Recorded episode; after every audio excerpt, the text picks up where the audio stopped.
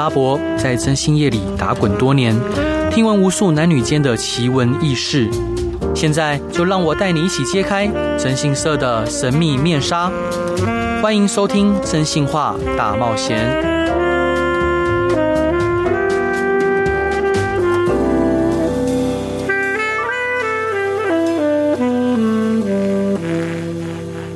各位亲爱的听众朋友，大家好，欢迎回到飞碟电台，收听由我真心是阿仔所主持的《真心话大冒险》。各位，现在在我眼前坐了一个超级帅的一位。好兄弟，是，因为我都称为大家兄弟跟伙伴哦。嘿，不错。那今天的来宾呢，是一位超级帅的计程车司机，他不止年轻，身材更是一级棒，同时也是不折不扣的一位作家哦。或许计程车司机一直在大家眼中略显平凡，但他是用他的文字带给大家亲身感受与体悟，却充满温度。那他看尽台湾的社会百态，让我们一起欢迎司机大哥王国春。呃，主持人好，然后各位空中的朋友大家好，我是国春。嗨，伙伴，你可以介绍一下您的这本书吗？是。您说第二本嘛，就是目前自由中的自律。对啊，主要是因为我觉得很肤浅哦。我觉得市面上目前还没有啊，计程车这个职业所推出像写真散文这一个。对，那我大概是第一个。的确，过去也有计程车司机啊、车行车队出文字书。对，那当然我也有出过了嘛，所以我这个人就比较想要挑战。所以坦白讲，我还是可以出文字书。出版社有邀请我，但是我就是先搁着。那我比较想尝试说做一点没有人做过的事情。对，尤其是。啊，我希望颠覆说大家的一些刻板印象嘛，例如说很多人觉得司机是哦年纪可能都是比较大的在开啊，老男人什么的，可是我就不是啊。那我刚好又喜欢运动，对，喜欢重训或者是跑步、爬山这些，所以我认为说我也有条件可以拍这样哦。你看呢，现在快过年了嘛，对，发现现在网络新闻还是什么新闻，开始有一些消防队的年历啊，啊，很多年历。那我认为说，哎，奇怪，怎么那些猛男啊、小鲜肉都是都是消防员呐，还是警消啊？军人这些的代名词，那我会想说，哎，我我计程车司机也可以啊，所以我就哦很果断，就计划了半年，决定说，呃，出这样的书。但是它不全然只是好像呃我们传统认知的写真集，就是都是照片。其实我里面还写了将近快两万字哦，主要所以我把它定位在散文的部分。那里面有分享说我自己过去的故事，那也有一些计程车比较沉重跟需要去。改善的一些议题，想让大家知道这样。所以，兄弟，你认为什么样的人会搭计程车，会常搭计程车？那你的固定客源大部分从事什么行业？嗯，好，那搭计程车吼，其实大家会想到哦，什么包车旅游？其实旅游它它是阶段性，然后它它其实不是长久的。那如果说固定的吼，固定会搭车，差不多有三个族群。那第一个就是所谓的商务客吼，那商务客是怎么样的？他他其实他重视时间，对，他可能是老板或者是高阶的主管哦，他很重视时间，所以在他眼里，如果飞机不算哦，他的世界就是有两种交通工具，第一个就是高铁，第二个就是计程车。对，那我主要就是服务第一个这这一块哦，因为我是在高铁排班，服务都是商务客。那第二种，呃，有很多都是，尤其是晚上，很多都喝完酒，因为现在不能酒驾嘛，没错，连现在连骑 U bike 都算是酒驾哦，这跟大家说，所以不能骑脚踏车，也不能喝酒骑脚踏车。那再来第三种就是。也是我经常性服务到的，就是属于呃病人，病人。哦，他可能长期，尤其是像洗肾的，他可能每个礼拜要一到两次，对，或者是有一些 cancer，他需要做化疗，然后他们其实也都会固定需要搭计程车，尤其是在乡下这个啊传统的大大众运输比较不不便利的情况之下，所以他们是很仰赖计程车的，是。哦，这是我服务到比较多的客群了，嗯，对。那兄弟，很多人应该看到你都问说啊，你这么年轻，怎么会当计程车司机？非常多哈，但是以前我会觉得这是一种歧视哦，可是现在这两年因为疫情的关系有慢慢好转哦。其实我刚跑车，我跑了将近六年嘛，那以前跑的时候，大家会问那些。长辈他说啊，你家笑脸那里嘞？可以开人家，就是是都都是这样讲嘛。可是我觉得这个哎、欸、奇怪，我年轻开计程车不行嘛，以前会这样。嗯嗯、可是我发现这两年已经变少了。他会说哇，我看你好像蛮年轻的，就在开计程车。嗯，我觉得还不错。现在计程车好啊，他们其实已经观念有些反转。为什么？因为疫情的冲击，百业萧条嘛。对，也许固定工作或者是啊所谓的寿星阶级，他反而领到了，他反而会被放无薪假，或者是以前礼拜六可以加班，现在变到都没有订单，哦、所以不能加。所以他们其实反而会羡慕自行车这个行业，就是虽然你知道生意不好，但是你只要一直跑就会有钱，你不会被迫下班哦。你其实想要一直跑都可以，对啊。那你会怎么回答他们？我现在回答吗？哦我就笑一下，我就会半开玩笑说啊，我外面混不下去了嘛，所以才开计程车。以前会这样讲啦，就开玩笑啦。但是我会跟他解释啊，计程车很好啊，因为很自由嘛，我可以在兼顾家庭哦，或者是我自己的兴趣等等。那所以我觉得跑车是还不错。那兄弟，我想冒昧挑战一下，就是先挑战。对你，你会有想要就是斜杠其他的职业吗？像你现在斜杠作家嘛？那有想做其他投资或其他副业，或开创事业的其他的新领域吗？呃，有想，我目前对对斜杠这一块其实都是很被动的哦。大家知道我我其实当过灵演嘛，就是然后也当过作家，对，就应该说出书了，不敢说作家了，就作家。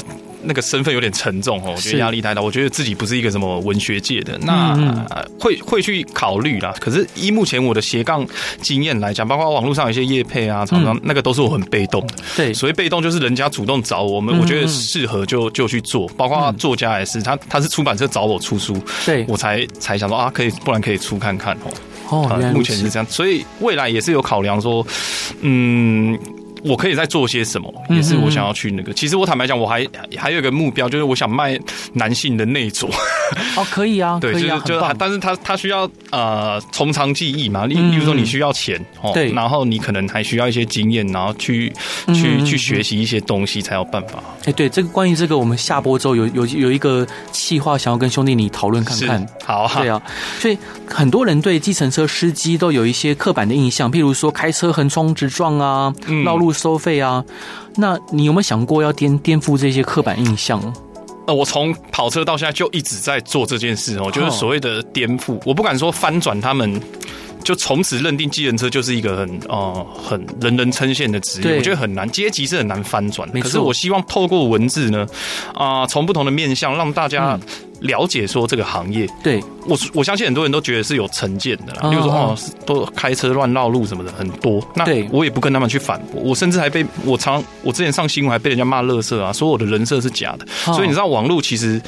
很多人他对这份职业是有歧视的，没错。可是我我说歧视很严重，但是我相信这是不了解啊。很多的歧视是源自于他不了解，或者是他曾经因为某些呃个人的经验，然后遭受到一些不好的对待，那他从此对这个产业失望。那这就是我想做的，我们不要去以偏概全嘛。我也不用跟他解释，因为。他如果带有成见去看待我的职业的话，我跟他解释再多，其实都没有用，只会加深对立。那不是我想做的。了解，仇恨是其实是让声量最快的，可是我不想做这件事，所以我的决定就是做好自己。我也不跟那些所谓的酸酸民去解释说，其实不是这样。那我就透过文字呢，那去把它分享出来。那分享出来，有些人了解。他就会去看了嘛。对，好，他那个这这是我想做的事情。我相信你一点一点把自己做好，你就可以或多或少去影响那些从前对这份职业有误解的人，让他去改观。这样，其实当兄弟你分享这一段的时候，我完全心有戚戚焉。因为是吗？因为我我从事的征信社，也确实也是会有一些很多人对征信业有一些刻板的负面印象。但是可能跟您的行业不一样的地方在于，像我相信大部分的计程车司机都是很奉公守法，然后兢兢业业。做好自己的工作，对。但我的同行确实很多人做一些狗屁倒灶，然后很恶劣的事情，抢生意的类似。哎，不是抢生意，就是所谓恶劣是对客户，对客户做了一些很恶劣的事，对客户做很恶劣的。对对，想不到这一行也是非常非常严重。其实我我知道这，其实我们这一行也跟征信会会有会有一些关系啊？真的吗？怎么说？就是像我们我们通常司机会有群组嘛，那我发现说有些征信他其实。他会选择跟我们包车，然后错，因为因为我们就是可以避人耳目嘛，人家没有想要计程车，大家对，因为计程车都在路上跑很多，所以比较不会被注意。那除了征信以外，那还有就是车手，嗯，好像我就服务到那个有时候服务到车手，你不知道，然后这时候被警察啊，对，因为他可能去某个工厂浴室有摄影机，然后拍到我的车，然后我就被警察那个找去做笔录这样，对，有可能。我服务到的是车手，所以这这每每个行业都是 会有那个，可是我们也不可能说，哎，你看起来像车。手我就不服务你。对啊，我们不能不能挑客人。对，所以这个就是比较呃，我们必须承担的一些风险呐。对，但是其实我们共同的点就是，我们希望能让更多人了解我们这个行业，嗯，然后希望能给予我们这个行业不同的定义跟印象。我想这方面我们兄弟俩是一致的。没错。那兄弟，你平常在执勤的时候会跟车上的乘客聊天吗？基本上哈，所谓祸从口出，基本上我是不聊的，除非因为因为有些乘客他是他可能搭计程车，他就想要哦重视隐私，或者他想休息，对，所以他来看搭计程车，不然他可以搭公车或捷运这样。对，所以有些东西我看他疲累什么，我是不会聊，除非说乘客他主动呃找你聊，那我当然就会跟他侃侃而谈去寒暄。嗯嗯，对，嗯嗯嗯。但如果说他的情绪起伏比较大的时候，所以他可能喝酒醉啊，然后在那边卢小小。反反而喝酒醉，我会跟他就是啊，大哥大，就跟他毕恭毕敬。你其实用半开玩笑去去跟他那个，因为有些酒客他可能是去八大的那个找小姐，你就跟他就顺着他的话去讲哦。但 但是有些就真的不能讲，例如说。呃，有些情有有再去奔丧的那种，很多情况是这样哦。然后甚至有些情侣在车上就吵架了哦，嗯、吵了还问司机当公证人，就比如说找司问司机要站到哪一边，那谁对谁错。那时候我们就安静这样，所以常常会有哦，车上会遇到情绪起伏。然后还有就是啊、呃，坐过站的，我们排班嘛，车上排班，他坐过站，然后他气得半死，然后他有时候会迁怒到我们身上哦，那我们也只能。我 EQ 比较高了，我自己觉得情绪管理比较好，你就是当他的出气筒就好。可是有些司机可能就跟他 吵起来，跟他吵起来，那就就那其实你会衍生出更多问题，麻烦。所以这一行我觉得啊、呃，司机的情绪管理是相当重要的。对。对，哎，兄弟，你上上礼拜你有在脸书上贴文抢债，里面提到说，经过法院的时候，因为都遇到乘客行规拒载嘛，但是因为得知他是受暴妇女而答应，可以介绍一下这故事吗？那时候我其实可能也是在一个律师过去，对，就是我其实是从高铁排班，然后在一个律师的，然后车上也跟他聊天。那过去他可能要开庭什么的，那那结果其实那个客人还没 还没下车，还没下车的时候就有人来敲我的门，很急啊！就是我我文中提到那位小姐哦，那她小姐说，哎。我可以搭车，可以搭车。那我当然就先询问他说：“你是不是有叫车？”嗯、对，他说：“对啊，有了。”然后我就说：“那那那我说麻烦你等那个你自己的司机哈，因为等一下他要来了。你已经叫了，我就不好意思那个嘛。没错，那个好，然后所以结完账，我跟那个车上的律师结完账之后，我就离开。对，那还好说那个离开的时候有个红绿灯，那个法院门口有个红绿灯。嗯，好，红绿灯，我发现那小姐在等红绿灯，她就是在那边等，然后可能看她的车到底来了没，结果还没来，她又。快绿灯的时候，他要跑跑回头，然后敲我的门。那时候我本来想跟他解释说啊，我已经跟你说过，就是你要等你的车啊，这样对你这样搭别人很没礼貌，又不差那几分钟。因为我们认知是这样嘛，因为我说实在，我们很不喜欢乘客你叫了别人的车，你又马上搭别人的车走，你这样对人家说是一种伤害。没错。好，正当我想要跟他解释的时候，然后他他就说啊，拜托你载我一下。哈，他抢到我前面先说话，他说啊，因为他说他被家暴，然后他去。那个算是调解嘛？调解，然后还调解破裂这样，反正类似这样。然后他先生快出来，因为我我记得在法规上面哦，那个法律好像。他们为了保护被家暴的受害者，其实是要错开时间出来，不可以同时再出现。所以那时候他可能就是先出来，对。可是他先生可能就是还慢慢几分钟出来，慢十分钟这样。然后他很怕他先生出来，那那他就问我可不可以载他去这样。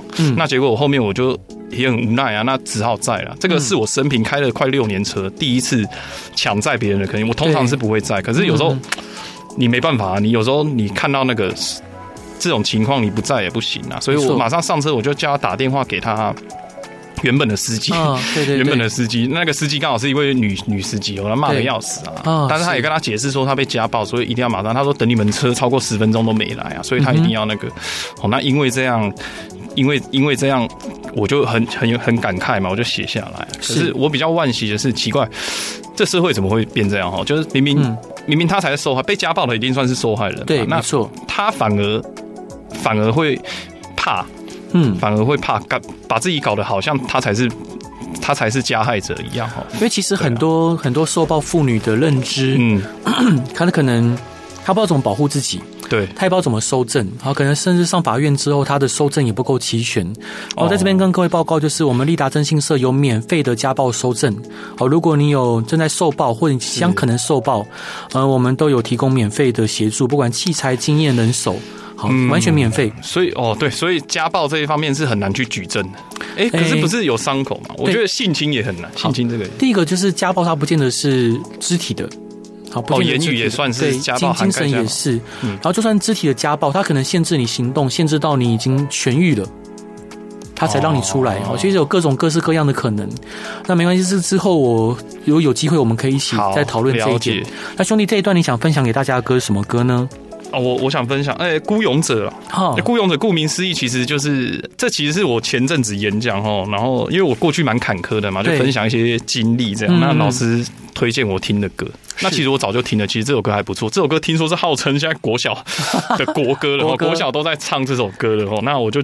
我本来就喜欢陈奕迅嘛，所以我就蛮爱这首歌的，所以想说，呃，分享给大家。好，我们一起来听听看陈奕迅的《孤勇者》。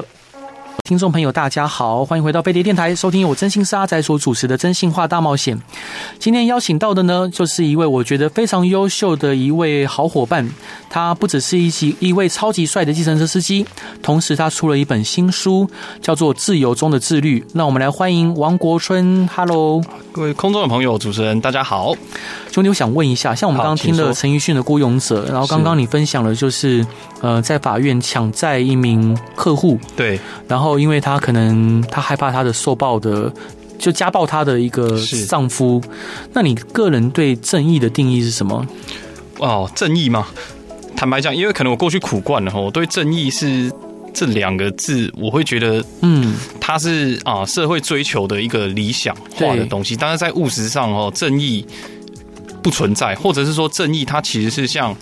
呃，握有资源的一方去靠拢，没错，我会觉得是这样。他他如果正义比喻成是一座天平哦，他其实是向那个，就是握有资源的一方靠拢，完全认同。对，那其实那我自己心目中理想的正义，我会觉得说它是凌驾于对错之上的。对，我我举例来说啦，我们跑车，嗯，就是刚才陈如刚才主持人说的，我们都常常会被认定说开车横冲直撞，对，有的确有。可是有时候你了解他，他开车横冲直撞的背后的原因，其实不是。就你可能会稍微多一点认同，那例如说。例如说，好，我常服务到一些，其实搭计程车，一是重视隐私，二它是赶时间，对，有非常多，所以我服务过啊，举凡说律师啊，律师赶着去开庭的，那也有哦奔丧的，甚至还有那个为了见他阿妈最后一面的，对，所以就是请我开快一点，嗯，好，那在开的当下，别人看他可能认为说啊，你这个真的很没品，对，可是难道这这件事就是完全错的吗？你有没有了解说事情的背后，说我们其实也是呃有一种使命感，使命感啊。希望可以帮客户说，呃，达到，当然是在建立到在建立安全的前提之下，我们是很愿意去帮客人去赶嘛，嗯。对啊，我觉得这也是是一件，我就曾经也帮人家真的是赶去找阿妈，甚至去急诊室，只是为了就是最后一口气，请我帮他赶，这些都是有啊。但是如果说哦，在不影响安全的前提之下，我是愿意去赶的。对，我们计程车其实就是有这种使命呐，对吧？那你你说这件事是我错的吗？对，的确在法规上我要违规什么是不对，可是可是在在他。对客户来说，他其实是感谢我的。是我曾经就是因为这样去为了见阿嬷最后一面，然后赶，然后他就给我多给我小费，这样。他说不好意思，要你开那么快，他自己很不好意思。可是最后一面，你知道阿嬷可能你你相处了七八十年，对对，那你能帮他完成这个，我觉得这也是我认定的心目中的正义，而不是所有的。东西正义的这个东西都一定要用对错去区分，我觉得这样用对错去区分，那其实你会受限到很多事情是不能去做的。嗯，对啊，完全认同。嗯，那兄弟，你被号称为最不务正业的计程车司机，是？那你除了还有包含像写作啊、广告、临演、业配、通告、演讲各种斜杠职业，对，那你平常的休闲娱乐到底是什么？我休闲就是胜胜在。呃，写字、写写作了，然后看书了。看书，那回到家啊，我我都看呐，都看。像很，尤其是最近很多出版社都会寄给我嘛，我们就以他们要推荐的书为主，所以我不会设限说设限说一定要是文学主题还是什么。像我我特别喜欢就是职职人这一块啊，嗯，就每个职业都是我想去认识的，因为因为其实看书获取知识是最。最低成本，对，然后又可以获取大量的知识，因为人一分钟大概可以看最少可以看两三百个字，没错，所以他获得的获得知识的效率是比你去授课啊、听课啊还快，没错，所以这是我想做，而且他随时随地都可以完成啊。像我通常会利用排班的时间看书或者是写作，我我我网络上写的文章几乎都是排班完成的，包括我这两本书，因为我没时间，所以我这个人是没笔电的，我我没有笔电这种东西，也没有平板，我就是用手机哈。那回到家，我的消遣就是。其实我是大家看我身材这样，很像很饮控什么。其实我是一个很爱喝酒的人，所以我会 我会浅酌。但是是我不不不喜欢应酬，就是什么跟厂商还是什么朋友这样去外面喝酒这样。但是我会在家自己听音乐，然后小酌。小酌这样喝一些酒这样。哦，是，你知道作家嘛，就是个性孤僻，就一个人这有时候喝一喝，你你突然就灵感文文文那个文思泉涌这样，然后你就会去写。哦，这就是我我的呃，我觉得小确幸的来源。哦，兄弟跟你是相见恨晚，您您也是吗？对对对，毕竟我们都会写嘛，对，完完完全一样。那那待会来喝一，对，好，不行不行，那那个他们强调广广告广广播上不能讲喝酒，是是哦，是啊，是不能。他们说，那想问一下，就是像二零二零年出版过《我只是个计程车司机运转手的小黄日记》一书，对，那这一次这本书跟之前那本书比起来有什么不一样？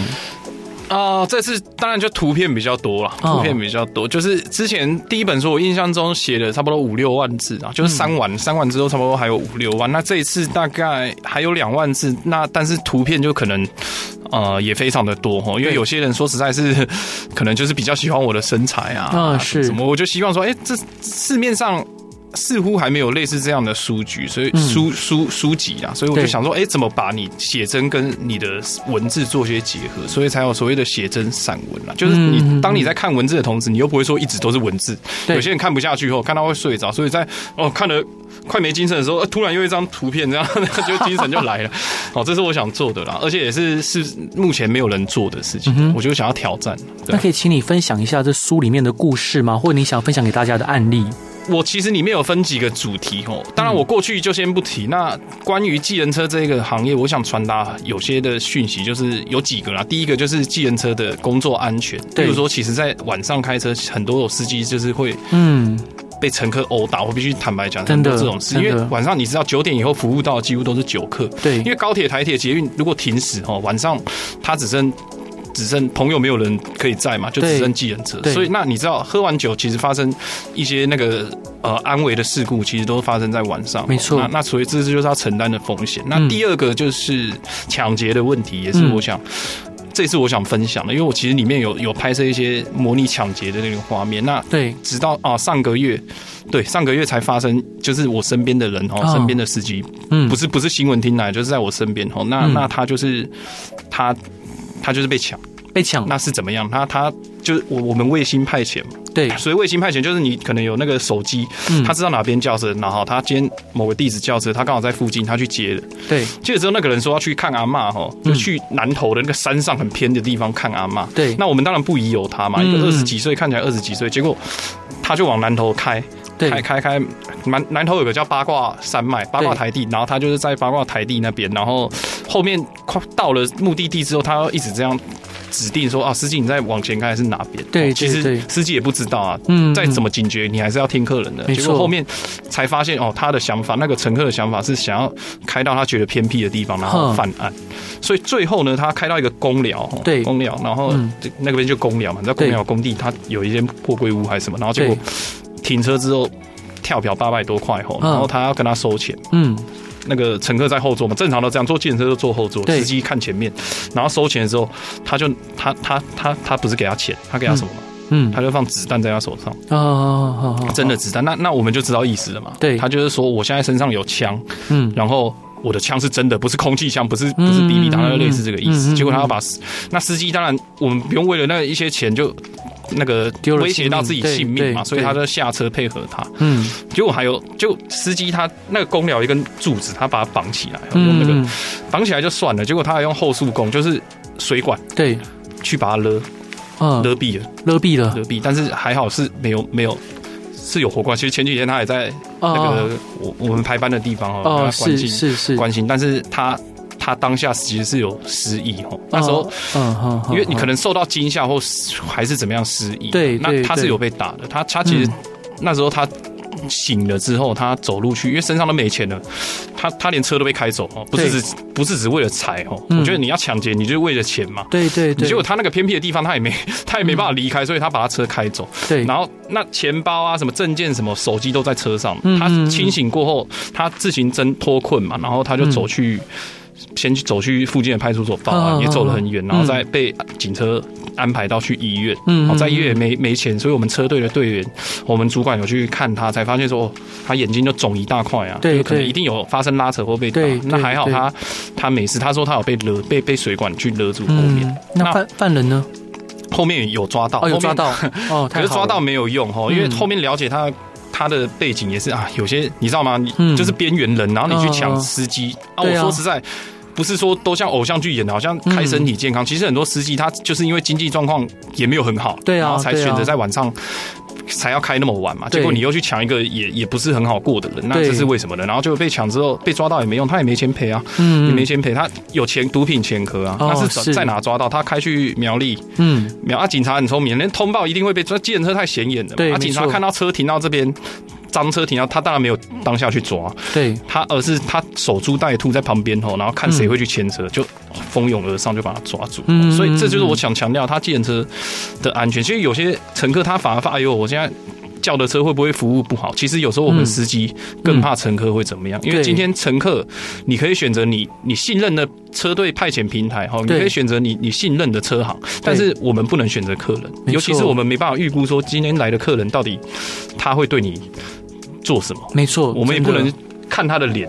就说哎，我看我觉得你看起来有点凶，我就不载你，不能啊。所以你就是必须承担这些风险，尤其是我们是跳表付费，我们是后收。嗯，跳表付费它就是没有所谓车资的先期指标嘛，所以一定是等到哎结结算然后按收据，我们才知道是多少钱嘛。那这也是风险啊，所以我也会遇到坐霸王车什么都有啊。是，这这这就是这行辛苦的一面，是我想要透过哦这一次的书籍让大家了解到说，其实计程车它辛苦的一面，而且没办法避免，尤其是被抢。我自己就算有练身材再好，我还是会怕。为什么？因为，哦，计程车的服务的环境，哦，对，我们是看着前面开车，对，那他在后面。他要给你一棍打下来，什么？其实基本上你防不胜防，嗯、你很难去防，所以这就是我们处在一个相对弱势的一个环境。对，比比便利商店更更严重。便利商店你有摄影机，而且你是面对面，是、嗯、他要抢你，其实你他要打你，你起码还有防备。但是我们看 看前面，他如果一棍打上来，什么？其实我们没有办法去预防。所以这是我想提提倡的说，说大家重视说计程车的安危。好，嗯、伙伴，这段想分享给大家的歌是什么歌呢？呃，永远不在动力火车的。为什么这首歌？这首歌其实是那个做工的人之前有偶像那个电视剧嘛，我觉得还蛮好看，就就很一是我喜欢动力火车啦，二我觉得呃有时候我们计程车司机其实跟呃做工的人一样哦，都是在社会阶层上职业阶层上面是比较中下的哈。那我会希望透过这首歌，嗯，也让大家了解说这个行业这样。好，我们一起来听动力火车这首歌。各位亲爱的听众朋友，大家好，欢迎回到飞碟电台，收听由我真心是阿仔所主持的《真心话大冒险》。今天邀请到的是计程车司机斜杠作家王国春兄弟，嗨，Hello，你好，真的相见恨晚。所以伙伴，我想请问呢、啊，就是嗯。呃你提到说，在写作的过程中有落泪，哭到不能自己，对，可以分享一下背后的原因跟故事吗？嗯，因为因为这个这个书其实它图片很有意思哦，就是我希望说跟计程车做连接，对，不是大家想象的都是裸露什么，嗯，所以我其实他那些故事都有穿插一些剧情啊，比如说刚才提到被抢嘛，或者是被殴打哦，这些都有。那还有一个是更沉重的议题，就是。自杀的问题，直接坦白讲，嗯，哎，这个应该就是就是像像这两年疫情很严重的时候，其实我们有在我我有在关注这些新闻嘛。其实很多司机他就是会会在车上自我了结，那方式就是烧炭嘛，他们有可能去火车站买炭盆啊，就自我了结。那我会觉得这算是一种很孤独死的。那那时候写了写写着就情不自禁就流泪哈。其实大家不知道为什么他们会这样做做选择。呃，一就是他。过不了这一关，就是就是他可能，嗯，有些开车的他他其实是无壳蜗牛，他他车子就是他的壳，他是。无家者，他其实没地方住。对，像我前阵子在万华才看到，其实很多人都睡车上。没错，他比无家者好一点。无家者睡人家店面，但是他们会睡店面有钱嘛？有时候熙来攘往经过的人会施舍嘛？那那但是在计程车，他就是睡车上，主要就是他边睡边接任务，然后他本来就没家了。有些其实他经济状况，不管是他今天对或错，有些投资失利，有些是自己爱迁赌。对，那那我觉得对错不是我想要去检讨的，而是他就存在在这个社会。没错，那他有没有得到一些关注还是什么？其实，呃，我觉得是没有了。那那尤其是发生疫情这两年冲击的情况，我们的业绩掉掉到剩三成嘛，所以有些人他。撑不过去就走了，所以我那时候才写哦，就是你看我们司机很多辛苦的，他服务客人的旅程，他都是载送客人的哦行程旅程这样，那结果他最后一程呢，却却选择送走自己。是。我那时候就写送走，就写最后一程这这个文章的时候，我就情不自禁掉眼泪。那这也的确发生，而且有些走更感叹是有些走，他可能车上会留遗书什么，对，他遗书已经是留给身边他认为最重要的人，对，没错。可是发现他的人呢？都是陌生人，嗯、其实都陌生人。那再来一点是他，就是他，呃，电话嘛，电话留着也没有人会打。其实对，都不是被电话发现说有异状，因为因为妻有些都妻离子散什么，所以联络他的人哦都是债主，可能都是债主。我我之前有遇到，就是有一些小额放款的人，他们特别喜欢找计程车司机去放款。是你周遭有这样状况吗？有啊，有，哦，因为他们他们认为计程车司机他的呃现金周转率比较高，都拿现金。讨回讨债是比较简单，对，也不怕三不五十就打电话就有一些现金可以收。对，而且而且不怕他们跑，因为他们就是跟这台车绑在一起，所以有些很坏的，不要说很坏，就他们放比较高利的，而这些小额放款的，他们就喜欢找计程车司机，然后对，然后等他们把钱还完了，又鼓励他们去赌博。好，不管是去去签赌，不管是去赌场啊，或签赌啊、球板啊，嗯，所以其实就像兄兄弟你说的，就是蛮多。在我们生活周遭有很多很多。呃很多这样的朋友，他可能开车载我们，我们可能就是一段旅程的缘分，嗯，但是我们不知道他背后的故事，对，然后他就活在我们的生活周遭，他也是我们社会的一部分，对，但是我们大家却没有去注意去关心，而且有些是很很孤独。我像我看过几年前有新闻，就是他他其实是停停到那个。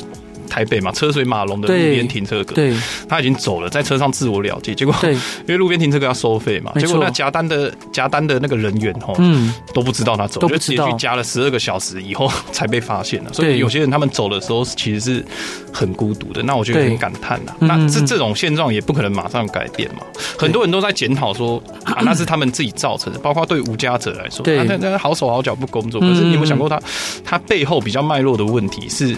没有被解决，因为每个人的家庭不一样，所以我不希望说大家都是随意去批评说，就是就他的现阶段的好坏，然后去批评他的过去，我觉得是不道德的。所以我会比较重视的说，我们要怎么解决这样的问题。所以刚才提到的正义，就是我会认为啦，正义就是。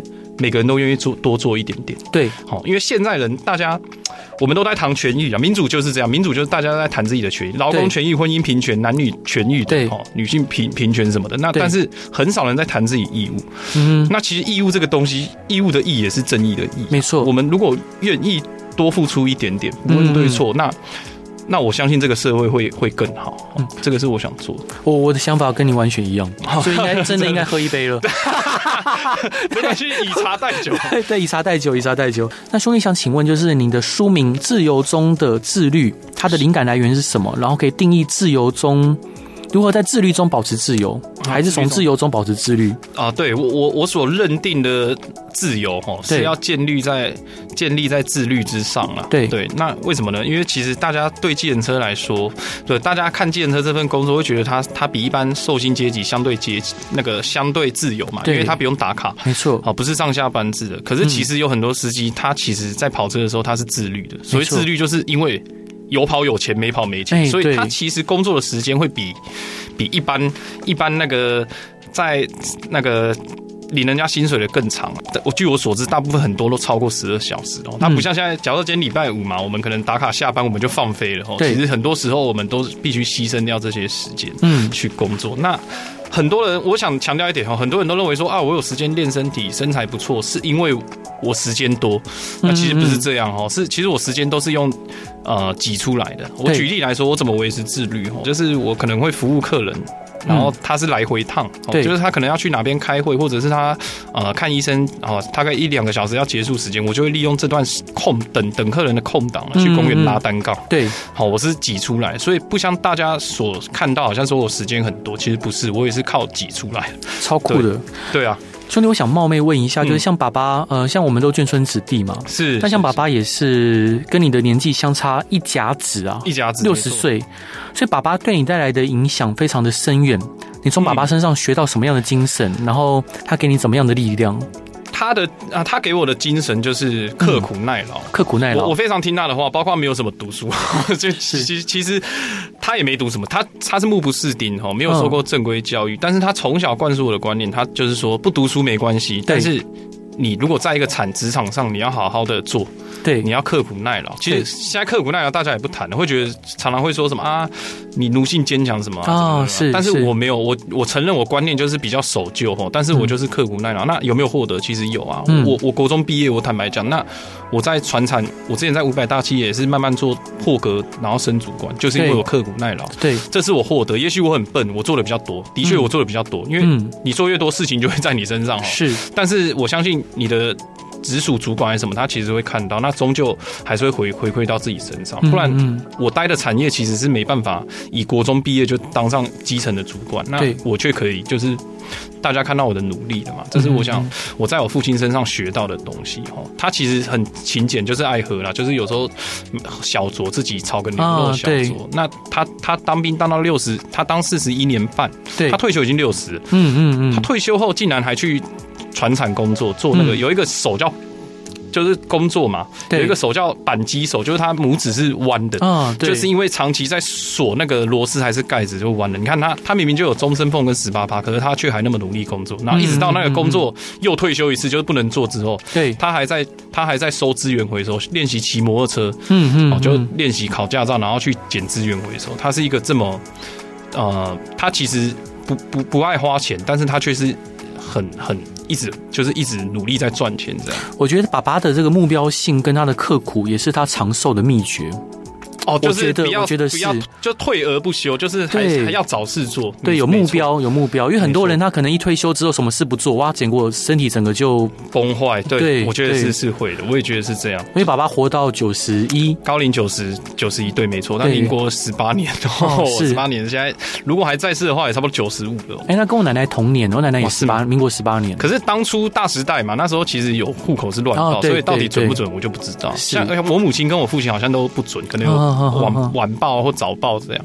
那兄弟，我想请问啊，像呃，你国中时期，然后有一段时间没有跟妈妈联系，是那心理上会受到影响吗？有啊，但是其实那时候就是有点呃愤世嫉俗、怨天尤人，会觉得自己怎么是就是是一个全世界最不幸的国中生哦？为什么大家可以快快乐乐上课，我却要面临这些哦？但是我我现在觉得，也许是我妈妈给我过过度的自由。我们不要说她不负责任，就是因为她赌博输输两栋房子嘛，在桃园，所以我两栋啊两栋 桃园那时候还不是直辖市哦，那时候叫中立市，然后桃园县哈，那现在只如果那房子在了，他都说承诺说以后。那个透天要给我结婚什么，结果都先提早被他 被他堵得精光了哈。但是也是因为他的离开，才造就说我提早出社会了。那就是比较早熟，早熟这样。那你看的比较开，哦，什么该玩的都玩过了。我我也是十五岁就抽烟，而且最扯是我 我我被发现被我妈妈发现抽烟是国小毕业那时候，她有一天就是说啊。我说你是不是抽烟？我就承认嘛，就想说人要人要诚实哦。对，结果我以为会换一换来一顿打，结果没有，他是晚上他都给我一条烟，我想一条，我还记得是黄长寿细枝淡烟哦，所以我那时候就得到他的支持。可是后面我就没了，我其实戒烟很久了，就是很多事情我觉得尝试过就好了。对，而且我我其实还是有没有恨他，我我今年还有跟他见面，我就过年。他妈妈还好吗？感觉是还不错，你可以从他言语说感觉还不错。他都说要拿钱给我啊什么的，可是我都没收哈。结果我我那时候去找他，我是要跟他吃饭，嗯，就想要去吃饭。那他吃什么饭？我那时候过年过完年嘛，就是初六以后哈。结果他说不用吃饭了，车上看一看就好了。嗯，结果后面他要出，他就想说啊，那不然去去他朋友那边吃哈。我就带着小孩七小这样。结果他朋友是一个类似阿公店 然后我就跟跟一群那个在喝酒的北北啊，然后面面相觑这样。我想这自己的母亲怎么会带？带我们这样一家大小，然后来来来阿公店这样消费，我就觉得还蛮有意思的。其实我们蛮多成长的过程很像，是吗？对，因为我小时候也是爸妈就分开嘛。哦，对对，然后我是奶奶带大。那伙伴，我其其实我想问一下，就是你之前有分享一个听障乘客的故事哦，对，我想问说你如何呃，在可能遭受到各种伤害，然后可能童年不是那么顺利的过程中，还是维持简单、相信人性的善呢？呃，我觉得呃，相信哈，你你相信一个人，就像相信自己的未来，他其实是是一个很，就像我们对未来是盲目的嘛。对，你你说相信未来好像有点不切实际，可是我觉得相信人也是，有时候相信不是为了他反馈给你，就是他做你你他他符合你的期待去做你想相所相信的事情。有时候相信是为了自己，让自己单纯一点。对，呃，而且我在相信的过程，我是很轻松的，嗯，我不会陷入怀疑。对，很多人他他就假设说，假设说信任是一个核好了，然后它会有分支嘛，它分支一个叫是怀疑，另外一个分支就是信相相信这样。那我会自动分支到相信这一块，因为我觉得相信人会比较轻松嘛。你怀疑一个人其实是会很痛苦，尤其你在怀疑的过程，你会说啊，他会不会伤害你什么？其实有些时候，我写那篇文章哈。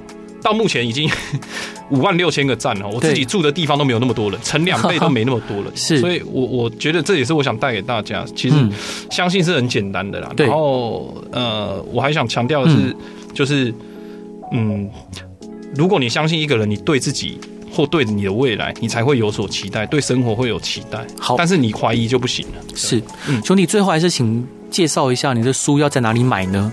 我的书目前因为没有透过经销或出正规的出版社，所以如果你喜欢我的话，那听众朋友可以有兴趣的话，可以到我的。粉砖对，好，我的粉砖叫王国春，然后我只是个计程车司机，大概搜我的名字都搜得到，那里面就那个置顶的那个页面就会有提供网址，就可以点进去。那欢迎大家支持，谢谢大家。是，我我相信这是一本很棒的书，也希望大家可以多支持。谢谢。然后呃，兄弟，最后一段想分享给大家的歌是什么歌呢？呃，这个是《年轻岁月》啦，这首歌我翻译成中文，因为英文不太好，就是九月结束时，请叫醒我。好，对，那这首歌是啊，它其实是 MV 是拍的是一种。反战歌嘛，那对去年年初就是有战争嘛，所以这也是我想强调。那再来就是，它其实是一个思念父亲的歌，它其实歌词是思念父亲啊，所以才要在九月，他父亲是九月过世的，所以才要在九月时结束，然后叫醒他。我觉得这首歌是我很喜欢的歌，那也推荐给大家，谢谢。是，谢谢国生兄弟，也希望大家喜欢今天的广播，大家拜拜。